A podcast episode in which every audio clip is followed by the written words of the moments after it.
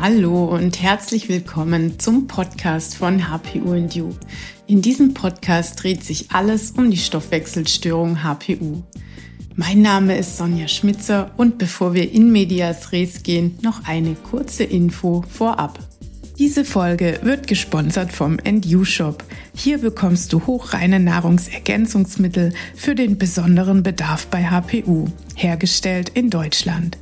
Hinweis. Wir empfehlen vor der Einnahme von Nahrungsergänzungsmitteln deinen persönlichen Bedarf durch geeignete Labortests zu bestimmen. Eine Schritt-für-Schritt-Anleitung dazu bekommst du im HPU-Startprogramm.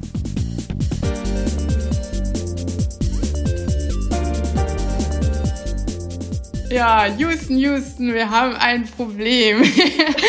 Hi nach Houston. Hallo. Ich freue mich, dass du heute bei mir im Podcast bist. Ich freue mich riesig, dich auch mal wieder zu hören. Ja, ähm, wenn du magst, stell dich gerne mal kurz vor. Was hat dich denn nach Houston getrieben und wer bist du eigentlich? ja, also erstmal vielen Dank für die Einladung. Ich freue mich auch sehr. Ich habe das äh, noch nie gemacht, von daher ähm, ja spannend, jetzt dabei zu sein. Aber ich fand das Thema ist wichtig. Und äh, was treibt mich nach Houston? Ja, der Job meines Mannes, ganz pauschal gesagt. Äh, die Firma hat gesagt, wollt ihr nicht mal? Wir haben gesagt, wann, wenn nicht jetzt? und äh, sind dann einfach mal, haben die Koffer gepackt und äh, sind dann rübergeflogen. Ähm, beide noch nicht, noch nie im Leben in Houston gewesen. Ich selbst noch nie in Amerika gewesen. Also wirklich ganz mutig, ganz äh, und dann sind wir jetzt seit anderthalb Jahren hier und auch sehr glücklich. Also es ist ähm, schönes Wetter hier. Wenn man aus Hamburg kommt, ist das ein großer Luxus. Ja, das glaube ich dir. Und sag mal, warst du jetzt mal bei der NASA eigentlich nach anderthalb Jahren? Nach wie vor hatte ich eine Meniskus-OP, die mich davon abgehalten hat. Nein, Und, das gibt's doch gar nicht, oder? Aber ja, bevor, du, bevor du irgendwann mal wieder zurückkommst nach Deutschland, musst du Definitiv. auf jeden Fall mal bei der, der NASA vorbei. Ja. ja. Genau. Aber erst, wenn du vorbeikommst. Ich nehme dich und deine Töchter mit, weil die wollen ja, ja. so unbedingt. genau, einfach kurz zur Erklärung. Ähm, genau, als Jessie ins HPU-Startprogramm äh, mit aufgenommen habe, da war das natürlich was ganz Besonderes, weil sonst die meisten Teilnehmer natürlich aus Deutschland, Österreich oder der Schweiz sind. Und dann kam Jessie aus Houston dazu und meine Töchter haben sofort gesagt, Houston, da ist doch die NASA, war die da schon, die soll uns Bilder schicken. irgendwie geht Jessie nicht zur NASA. Naja, wir schaffen Nein. das noch. Jessie. Wir, Jetzt erst recht. Ja, wir haben ja schon ganz viele Dinge geschafft. Genau. Ähm, vielleicht erzählst du mal, ja, wir wollen ja heute nicht über die NASA sprechen, sondern über, über deine HPU-Geschichte. Und ähm, ja, vielleicht erzählst du einfach mal, wie du eigentlich zur HPU gekommen bist. Ja, also ähm, die HPU sind mehr zu mir gekommen als ich zu okay. Die war ja nun schon immer da. Ähm, aber wie ich es rausgefunden habe, war tatsächlich ähm, Ende, also Oktober 2018. Ich war ähm, 2017 äh, musste ich äh, wieder in den zweiten, bin ich in den zweiten Burnout gegangen sozusagen, also musste aufhören zu arbeiten, ähm, wurde gekündigt und äh, krankgeschrieben, wir kennen das alle und habe einfach nichts hinbekommen, weil ich einfach so kaputt war. Und dann ähm, habe ich äh, mich umgeschaut nach anderen Jobideen und sowas und habe da einen hochsensiblen Coaching gemacht. Und ähm, das war auch super, Anfang von 2018. Und es hat super geklappt und es war total angenehm und so. Und ähm, habe dann aber gemerkt, dass es auch über das Jahr hinweg, es ging nicht besser und habe mir dann erstmal wieder einen Job gesucht, um einfach Geld zu verdienen ähm, der wieder in der Werbung ist und gesagt, okay, wenn ich wieder Geld verdiene, dann mache ich diesen HPU-Test, weil die hochsensiblen Coaching-Frau ähm, hat ähm, den Test nämlich auch im Sommer gemacht und mir gesagt, dass sie das da rausgefunden hat, dass sie das hatte. Und da war ich dann so, aha. Und ähm, da man den Test ja selber bezahlen musste und ich zu dem Zeitpunkt nicht so viel Geld hatte, habe ich halt gesagt, okay, wenn ich Geld verdiene, dann mache ich ihn. Und damit habe ich ihn dann im Oktober gemacht. Und Überraschung, er war mehr als positiv. Dementsprechend kamen dann alle anderen Untersuchungen, die große Blutuntersuchung, äh, die dann auch gezeigt hat, es fehlt an allem. Und ähm, da wurde es dann auch erstmal, also richtig teuer was man ja dann als HPU-Mensch kennt, weil ähm, nichts übernommen wird und man alles selber bezahlen muss. Und das war dann schon eine krasse Überraschung. Aber zu merken, dass es mir besser geht und eine Aussicht zu haben, dass ich wieder ins normalere Leben reinkommen könnte, hat dann habe ich dann gesagt, okay, investieren wir das jetzt und äh, das war eine der besten Entscheidungen. Hm. So. Hast du das äh, bei einem Therapeuten machen lassen oder hast du das in Eigenregie durchgeführt? Das habe ich mit einer Heilpraktikerin zusammen machen lassen. Also ganz mhm. am Anfang bin ich in Hamburg zu einer Heilpraktikerin gegangen, die mir auch von meiner, ähm, von der hochsensiblen Coachfrau empfohlen mhm. wurde, was die weibliche Form von Coach.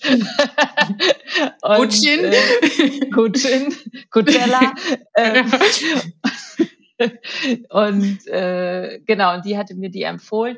Ich war aber selber dann nicht zufrieden mit der. Also die hat mir den ersten Anstoß gegeben und auch mhm. den ersten, wir sind in die Entgiftung gegangen und sowas alles.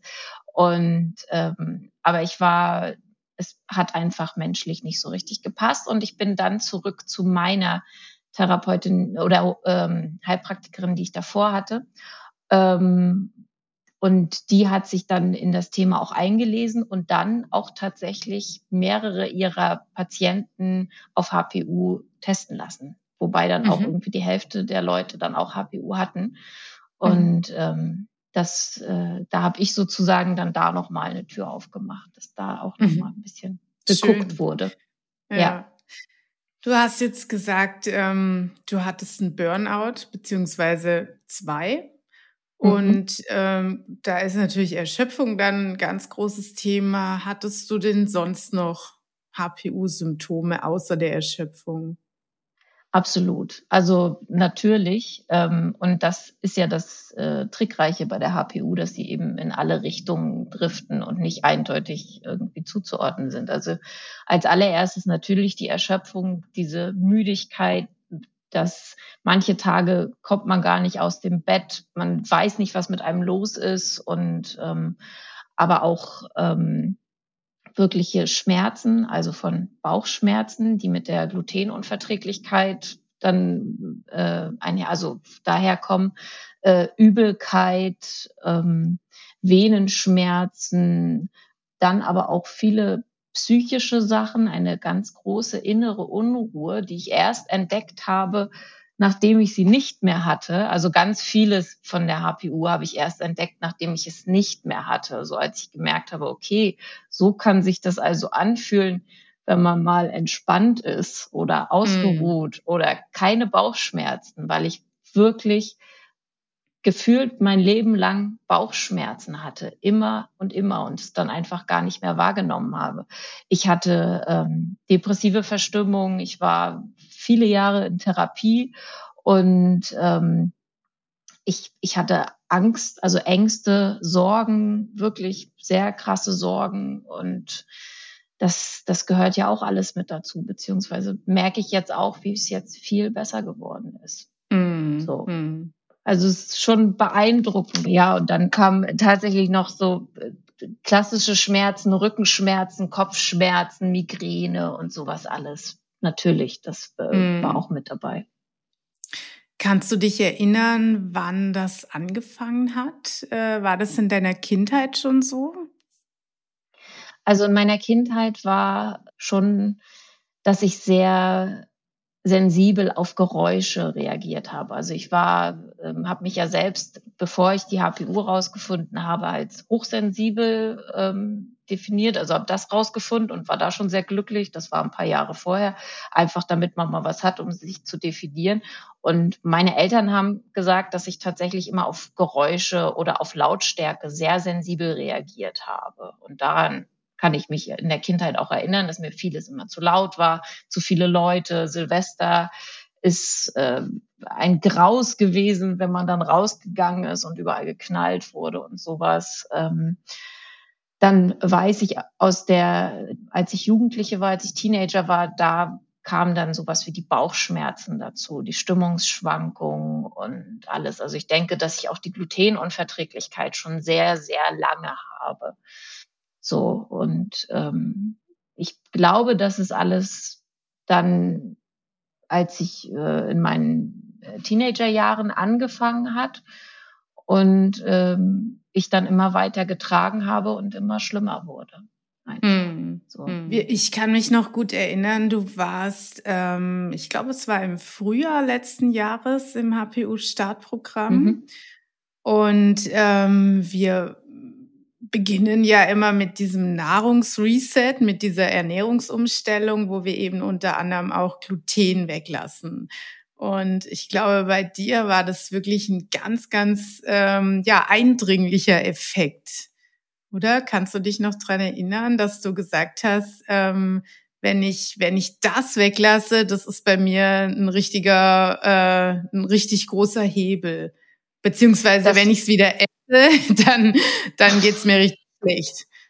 Ja, also das äh, Gluten ist tatsächlich ein Game Changer gewesen. Also das eine war, als ich rausgefunden habe, okay, ich habe HPU, da kam, da, das hat gedauert, als äh, um einen, um eine Drehung oder um, um zu merken, dass sich was ändert. Da hat die Änderung hat gedauert. Gluten war wirklich, das war ja ein paar Monate später nach der HPU-Diagnose, ähm, von einem Tag auf dem anderen als ich keins gegessen habe, ging es mir besser. Und das war mhm. wirklich so eine krasse Reaktion zu merken, ich hatte immer Angst davor. Ich hatte eine Kollegin, die hatte, hat eine Glutenunverträglichkeit und ich habe immer gedacht, ich möchte das nicht haben, weil einen das so einschränkt im, im Leben. Und äh, durch die HPU und die Glutenunverträglichkeit und Laktose und was sonst noch, habe ich so, also ich habe ja vorher sowieso schon aufs Essen geachtet und das Gefühl gehabt, ich kann gar nichts mehr essen. Und dann wollte ich jetzt nicht auch noch das Gluten irgendwie wegnehmen. Das dann aber ich es eintausche gegen, es geht mir deutlich besser und ich kann wieder mehr essen, weil ich herausgefunden habe, wo der Bösewicht in Anführungszeichen sitzt. Mhm. Das war natürlich total gut und ähm, ich habe äh, eine viel größere Freude wieder, also überhaupt eine Freude beim Essen. Es ist mir danach erst klar geworden, dass mir wirklich nach jedem Essen schlecht war, dass ich nicht aufgehört habe, weil ich satt war, sondern weil ich Bauchschmerzen gekriegt habe. Und ähm, und habe auch schon solche Sachen wie Kuchen oder Nudeln sehr, sehr lange weggelassen, weil ich irgendwie innerlich schon gemerkt habe, das tut mir nicht gut. Also Gluten war der absolute Gamechanger und ist es auch immer noch. Ähm, ich habe tatsächlich irgendwie vor einem Jahr oder so mal einen Tee getrunken aus Versehen, wo Hafer drin war. Mhm. Das habe ich gemerkt. Also ich bin sehr sensibel auf Gluten mhm. ähm, Jetzt und passe müssen auch wir aber auf. Ja, nochmal klarstellen, eine Zöliakie hast du nicht. Es ist wirklich. Das kann, das kann ich nicht sagen, weil ich nicht beim Arzt war, um es äh, testen zu lassen. Und jetzt drei Monate lang wieder Gluten zu essen, um es dann testen zu lassen, ist für mich keine Option. Ich kann es nicht hm. sagen. Ich glaube es nicht, weil ich ähm, nicht so krass drauf reagiere wie Leute mit Zöliakie. Aber mhm. ähm, ich kann es nicht mit Sicherheit sagen. Aber ich, mhm. ja. Okay. Ja, du lässt es ja ohnehin weg, dann ist es ja auch. Ich lasse es ohnehin weg, genau. Und ich kann in Restaurants essen, wo sie eventuell mit ein bisschen Mehl in Berührung kamen. Von daher, und das ist ja, glaube ich, für Zöliakie-Kranke noch, noch schwieriger. Ja, genau. Von daher glaube ich, es ist eine Glutenunverträglichkeit, aber ich habe es leider nie testen lassen und darüber bin ich auch sehr schockiert, dass da nie ein Arzt mal drauf gekommen ist, einfach mal hm. zu mir hm. zu sagen, während eines der beiden Burnouts, lass mal das Toastbrot weg. Das hätte mir schon sehr viel geholfen. Also auch hm. weil durch Gluten kommen nicht nur Bauchschmerzen und Übelkeit, sondern eben auch diese innere Unruhe, die, die Angstattacken. Ähm, das ist unglaublich, was Gluten mit meiner Psyche gemacht hat. Also hm. krass. Hm. Hätte man das mal früher gewusst, gell? Ja, so lass uns, lass uns nochmal zu deiner Geschichte zurückgehen. Da warst du noch in Hamburg und dann bist du ja von der Heilpraktikerin weg und dann mhm. zur anderen Therapeutin. Und wie ging es dann mhm. da weiter? Da waren wir, glaube ich, vorhin stehen geblieben. Ich habe mit ihr zusammen dann einfach haben wir die ähm, ganzen Nahrungsergänzungsmittel. Ich hatte ja von der ersten Heilpraktikerin einen ziemlich klaren Auftrag, das alles musst du nehmen. Mhm. Und da sind wir dann lang gefahren. Ich habe mein Leben umgestellt, also einerseits dann darauf geachtet, dass ich eben kein Gluten mehr esse und dadurch, dass es auch eine Entgiftungsstörung ist, immer bewusster geworden, mit welchen Gifte, mit welchen Giften umgebe ich mich, wo bin ich jetzt gerade, was brauche ich, auch ähm, viel sanfter mit mir selbst umgegangen, dahingehend, dass ich jetzt mal Verständnis hatte für das, was ich habe und dass Pausen dazugehören und ähm, ich nicht mehr auf der Suche war, sondern endlich es rausgefunden habe. Und ganz langsam wurde es dann besser. Es war leider keine so große Hilfe, dass die Heilpraktikerin sich mit HPU nicht so gut auskannte. Dadurch haben wir bestimmt den ein oder anderen Fehler oder ich habe das ein oder andere zu viel oder zu wenig genommen mal an mm. Nahrungsergänzungsmitteln. Aber es war für mich ein totaler Durchbruch, einfach zu wissen, was es ist. Und ich habe ähm, dann auch irgendwann dich gefunden. Ich weiß jetzt gar nicht mehr wann genau, aber ich glaube relativ schnell. Deine mhm. Seite ist ja eine der ersten, die auf Google dann erscheint. Und ähm, hab dir dann, bin, bin dir dann auch gefolgt und habe dadurch dann auch viele gute Tipps und Tricks bekommen, so dass ich mich dann halt auch entschieden habe, dem Startprogramm, also da mitzumachen, mitzumachen, als wir dann hierher gezogen sind. Wobei ich sagen muss, mir ging es in Deutschland schon richtig gut. Also das war auch der Grund, dass ich gesagt habe, okay, wir können nach Amerika auswandern, denn ich habe das Gefühl, ich bin stabilisiert, es geht mir gut, ich bin gut ausgeglichen, ich habe ähm, ja ein sehr gutes Gefühl und ich bin nicht immer krank wie vorher. Also ich habe die Kraft, das jetzt zu machen. Der Umzug hat das dann wieder ein bisschen geändert. ah ja, gut. Das, ist ja auch eine ganz besondere Belastung und vor allem ja. auch eine psychische Herausforderung, äh, den Kontinent zu wechseln und dort auch noch nie gewesen zu sein. Ich finde das super mutig. Es hätte ja auch richtig blöd sein können, aber und es war auch richtig blöd zwischendurch. Also es ist es ist nichts. Äh, würdest du mir hier vor die gleiche Wahl nochmal stellen, würde ich es nicht nochmal machen, weil es hat mich wirklich in der HPU zurückgesetzt. Deswegen habe ich auch gesagt, ich nehme das Geld in die Hand und mache bei dir bei dem Startprogramm nochmal mit, weil ich einfach nochmal eine Unterstützung brauche neben dem allen. Und das war auch total gut. Aber es war also eines der großen Säulen, die du immer sagst, sind kein Stress oder sehr darauf achten, sehr ähm, sen sensibel auf den Stress zu achten, den man sich selber mhm. zufügt. Und das war eine der größten. Also das würde ich nicht nochmal so machen, bin aber wahnsinnig stolz, dass ich es gemacht habe und dass ich jetzt auch wieder sagen kann, nach mehr als einem Jahr, okay, jetzt komme ich in, ähm, in der Gesundheit wieder an, jetzt fühle ich mich wieder gut, jetzt bin ich ausbalanciert, jetzt ähm, habe ich das alles gut hinbekommen. Aber es ist tatsächlich nicht so einfach. Was aber hier sehr zugute spricht in Amerika, ist, dass es dass das Gluten-Thema ein viel größeres ist als in Deutschland. Das heißt, die mhm. Lebensmittel sind besser markiert und man kann viel besser essen gehen, weil das einfach ganz klar ausgezeichnet ist und, die, und den Leuten bewusster ist, was ist eigentlich eine Glutenunverträglichkeit. Also das macht das Leben für mich hier schon deutlich einfacher, als wenn ich jetzt in Hamburg wäre. Hm. Schön, ja, das ist gut. Bei die amerikanische Ernährungsweise ja sonst nicht so unbedingt für die gesündeste äh, bekannt ist, aber das stimmt. Ja, da gibt's glaube ich, hier auch viele Vorurteile, die wir hier so haben. Ja, ja, tatsächlich ist es leider wirklich so. Also es ist, hier kommt der Mensch als letztes oder der Konsumer. Ähm, mhm. das, das ist tatsächlich wirklich so. Also hier ist äh, jede Menge nicht so Tolles im Essen drin. Man muss schon sehr genau gucken, was man kauft. Aber man hat eben eine viel größere Auswahl als in Deutschland. Und dadurch mhm. kann man sich selber dann einfach wirklich die guten Produkte kaufen und äh, drauf gucken. Und ähm, mhm. genau, also man ist ja nicht gezwungen, das äh, zu essen sondern ja, man, kann, klar. man hat auch hier und auch Amerika, also gerade durch Kalifornien, wird immer bewusster, was äh, Bio und sowas alles angeht. Und ähm, dadurch gibt's das halt auch. Also man hat einfach ein viel mhm. größeres Spektrum, als wenn man jetzt in Deutschland in den in irgendeinen Supermarkt geht. Mhm. Du hast jetzt vorhin gesagt, Gluten war eine sehr große Stellschraube bei dir. Ähm, du hast auch gemerkt, was passiert, ja. wenn man als HPUler nicht auf seinen Stresslevel achtet, wenn man da mal seine, seine Grenzen überschreitet, ähm, was ich eigentlich auch sehr wertvoll finde, weil ich eben oft die Erfahrung mache, überall steht ja, naja, Stress ist schädlich, jeder hat irgendwie Stress. Irgendwie ist es auch so ein bisschen salonfähig, immer gestresst zu sein ja. und keine Zeit zu haben. Ja, das ist, äh, oh, ich bin so busy und ja. Mm, das waren jetzt zwei große Hebel bei dir in deiner persönlichen Geschichte. Würde dir denn noch was einfallen, wenn ich jetzt frage, was, was war denn für dich noch ein großer Hebel in deiner HPU-Therapie?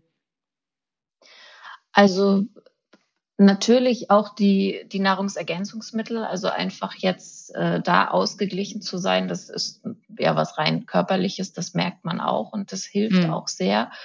Ähm, und ich weiß nicht, aber das Bewusstsein einfach es zu haben. Also einfach mhm. diese Diagnose zu haben, damit zu arbeiten und äh, ja, Hebel zu haben, an denen man arbeiten kann, wenn man eben die Grenzen äh, mal kurz übertritt oder auch mal länger.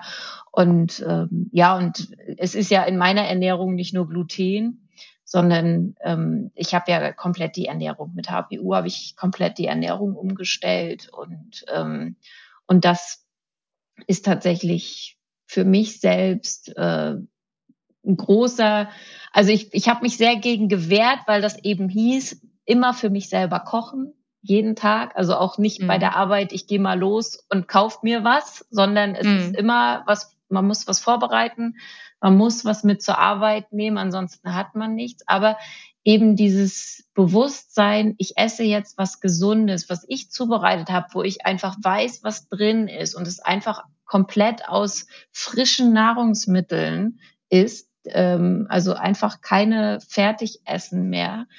Das ähm, ist für mich selbst auch irgendwie, also es ist ein Gewinn. Bin ich sehr stolz drauf, dass ich das gemacht habe, ähm, weil es eben nicht einfach ist und man sich auch vor der Arbeit scheut. Aber das hilft mir persönlich sehr, weil ich merke, mit gutem Essen geht es mir auch gut. Und immer weiter da auch ähm, zu probieren und weiterzumachen. Denn auch kleine Anekdote, du hast ja, ich weiß gar nicht, ob das während unserem Startprogramm war, aber auf jeden Fall deine, ich esse jetzt eine Woche lang oder einen Monat oder äh, nur Brokkoli zum Frühstück. nee, mit Ei. mit, mit Ei. Es war nicht genau. nur Brokkoli.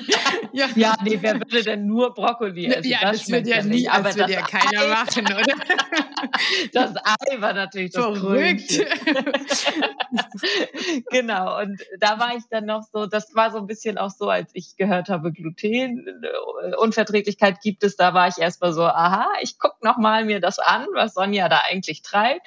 Und bin jetzt aber selbst dazu, dass ich, okay, ich probiere das jetzt mal aus und äh, merke halt auch wieder einen positiven Effekt. Und das finde ich auch ein sehr ähm, also einfach zu merken, wie viel die Ernährung doch mit einem macht. Und ähm, also das habe ich ja durch Gluten schon gemerkt, dass es einfach hm. krass mhm. ist, was so ein kleines Gluten mit mir machen kann. ja. ähm, und aber grundsätzlich das mit der ganzen Ernährung mal anzuschauen und da viel bewusster zu werden, was man da jetzt isst, das äh, ist doch schon, also es ist beeindruckend. Und ja, ich glaube, das ist auch, vielen Menschen ja. nicht bewusst. Nee, Finde ich auch ganz toll, dass du diese, diesen Glutenverzicht nochmal in den Gesamtkontext stellst. Denn man kann ja auch ganz easy auf Gluten verzichten und sich zig dieser glutenfreien Fertigprodukte kaufen, ja, die ja bei uns in Deutschland auch mittlerweile in jeder Drogerie zu finden sind. Und die sind dann eben oft voll bis oben hin mit Zusatzstoffen und Austauschstoffen und Emulgatoren und ähm, ja, einfach zig Dinge, die diese Produkte so schmecken lassen sollen, als wären sie aus Weizenmehl hergestellt. Und da muss man natürlich oft tief in die, in die Chemiekiste greifen, um das hinzukriegen. Und ja. ich sage auch oft, es ist dann viel sinnvoller, einfach gar kein Brot zu essen und nicht zwanghaft zu versuchen, dieses Brot irgendwie nachzubilden und dann doch immer enttäuscht zu sein, dass es halt nicht so schmeckt wie ein Weizenbrot. Ja. Weizenbrot schmeckt eben einfach richtig lecker. Und wenn ich aber gewillt bin, da offen zu sein und zu sagen, hm, ich schaue vielleicht mal, wie die Asiaten frühstücken oder die Sonja oder irgendwer, ja, und mich nicht so auf belegte ja. äh, Stulle irgendwie versteife, dann habe ich, glaube ich, ganz gute Chancen, ähm, ja, mich einfach richtig entspannt und gesund und verträglich zu ernähren. Ja, wobei auch das äh, das war natürlich eine Reise. Also es fing natürlich erstmal an, dass man diese ganzen glutenfreien Sachen gekauft hat, weil ich einfach Stulle essen gewohnt war oder ich nehme mal eine ja. Stulle mit.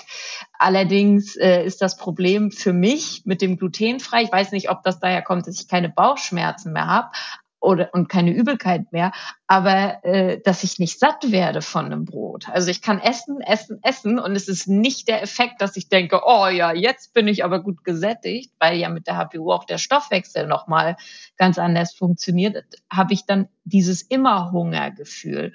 Und das äh, hat Brot überhaupt nicht befriedigt, also gar nicht. Mm. Und ähm, ich habe dann in Deutschland gibt es äh, sehr gute Backmischungen von Bauk, die glutenfrei sind. Die habe ich immer sehr gerne gebacken, dass ich dann auch mal ein frisches Brot hatte. Mhm.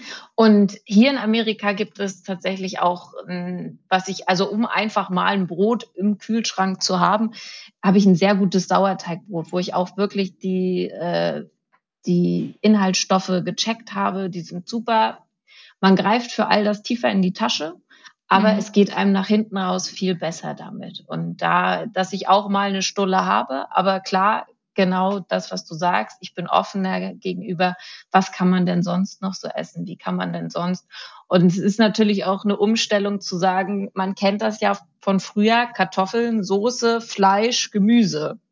So, ja. und da einfach wegzukommen und zu sagen, okay, mal ein bisschen aufpeppen. Aber ich habe inzwischen auch wirklich Spaß da drin. Pimp my food. Also einfach zu denken, was kann ich denn jetzt noch Cooles hier hinzufügen? Worauf habe ich Bock? Was macht Laune?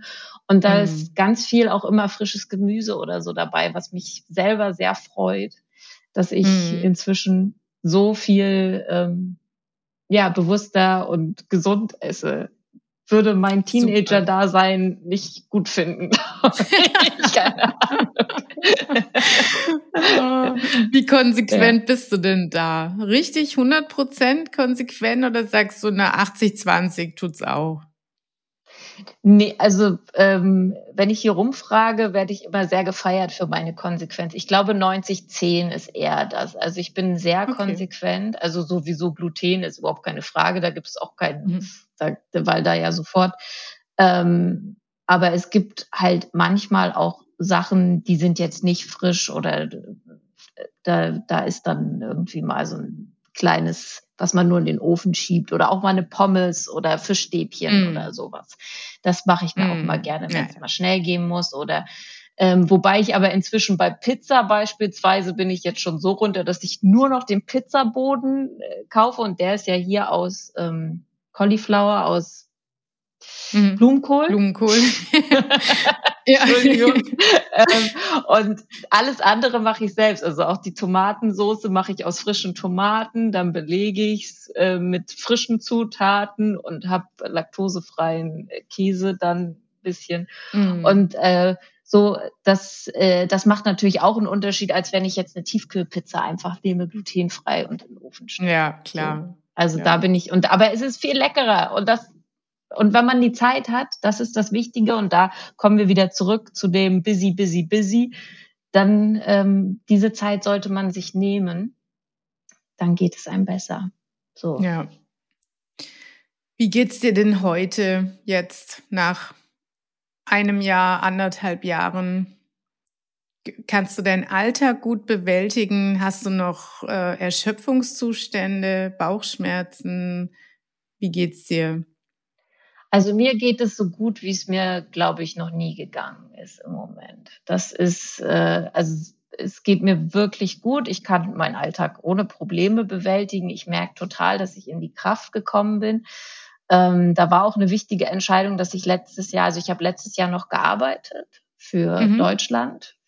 Ähm, zwar nur sechs Stunden am Tag, aber das hat mich schon neben dem Ganzen, wir sind hierher gezogen und sowas alles auch noch sehr erschöpft, weil es einfach ein sehr aufregender Job in der Werbebranche ist, der viel Kraft braucht und viel Stress mit sich trägt. Und da habe ich im Oktober dann aufgehört, dadurch, dass das Knie so wehgetan hat und klar war, okay, ich muss mich jetzt ums Knie kümmern und muss irgendwie operiert werden und sowas alles, ähm, ist, habe ich ähm, den Teil aus meinem Leben erstmal rausgenommen und er ist auch weiterhin raus.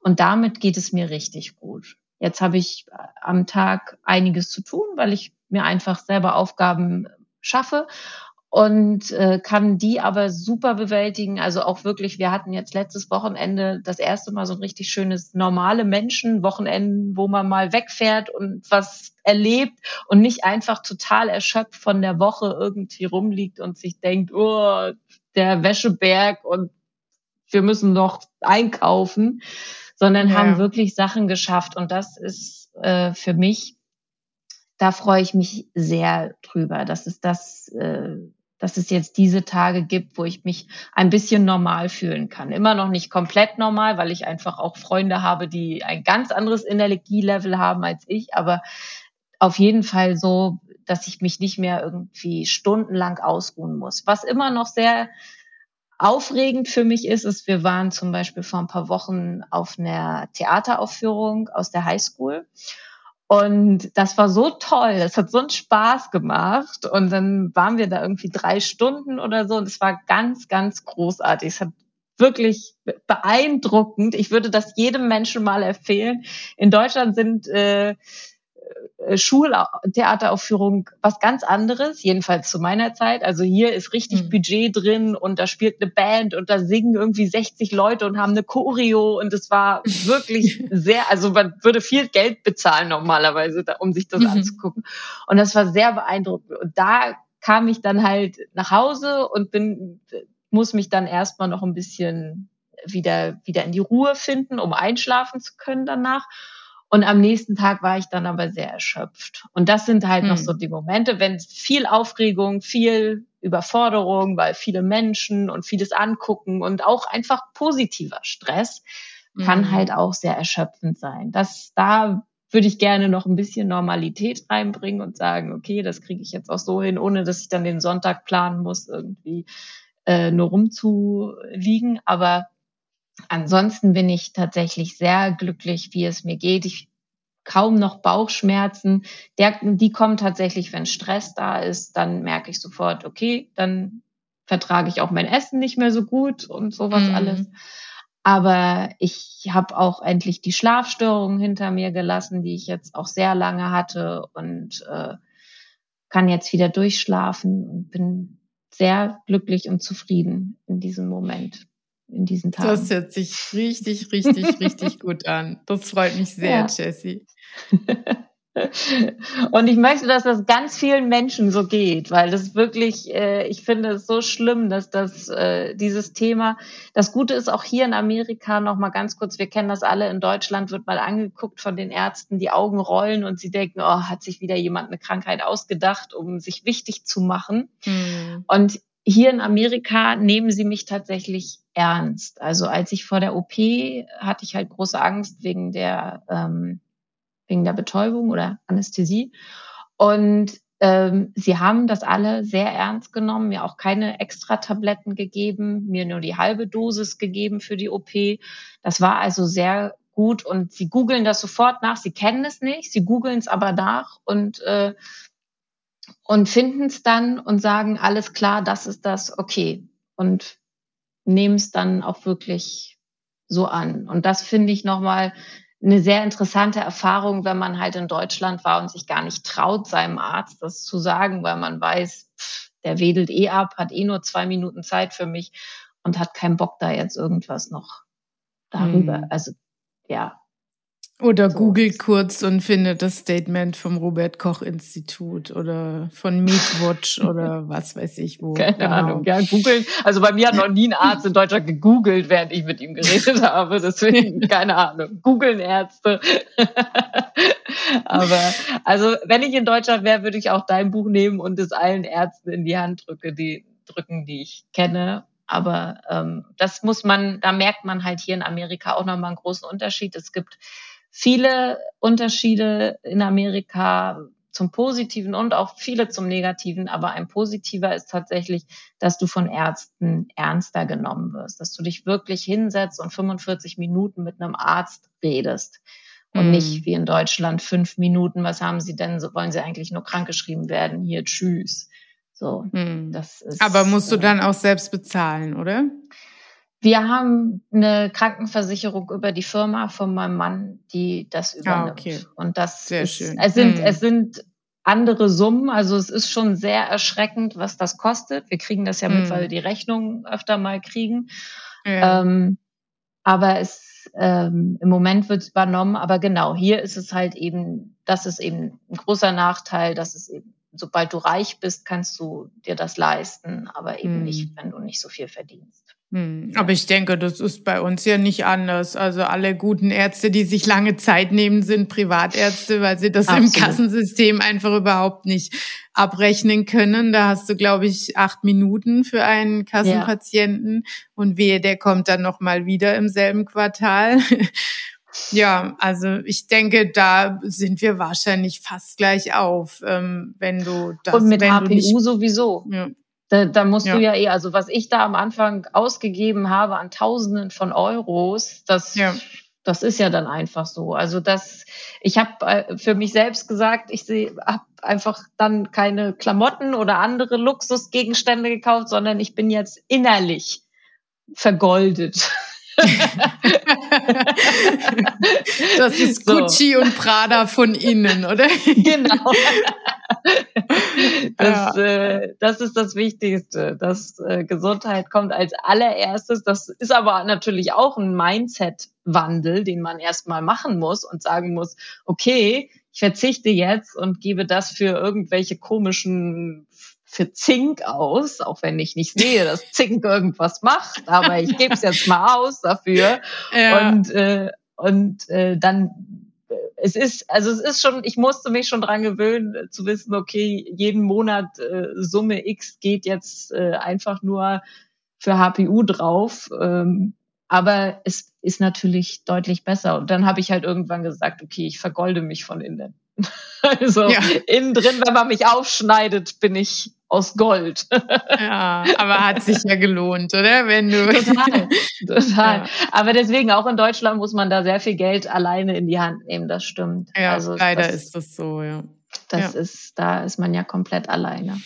Ja.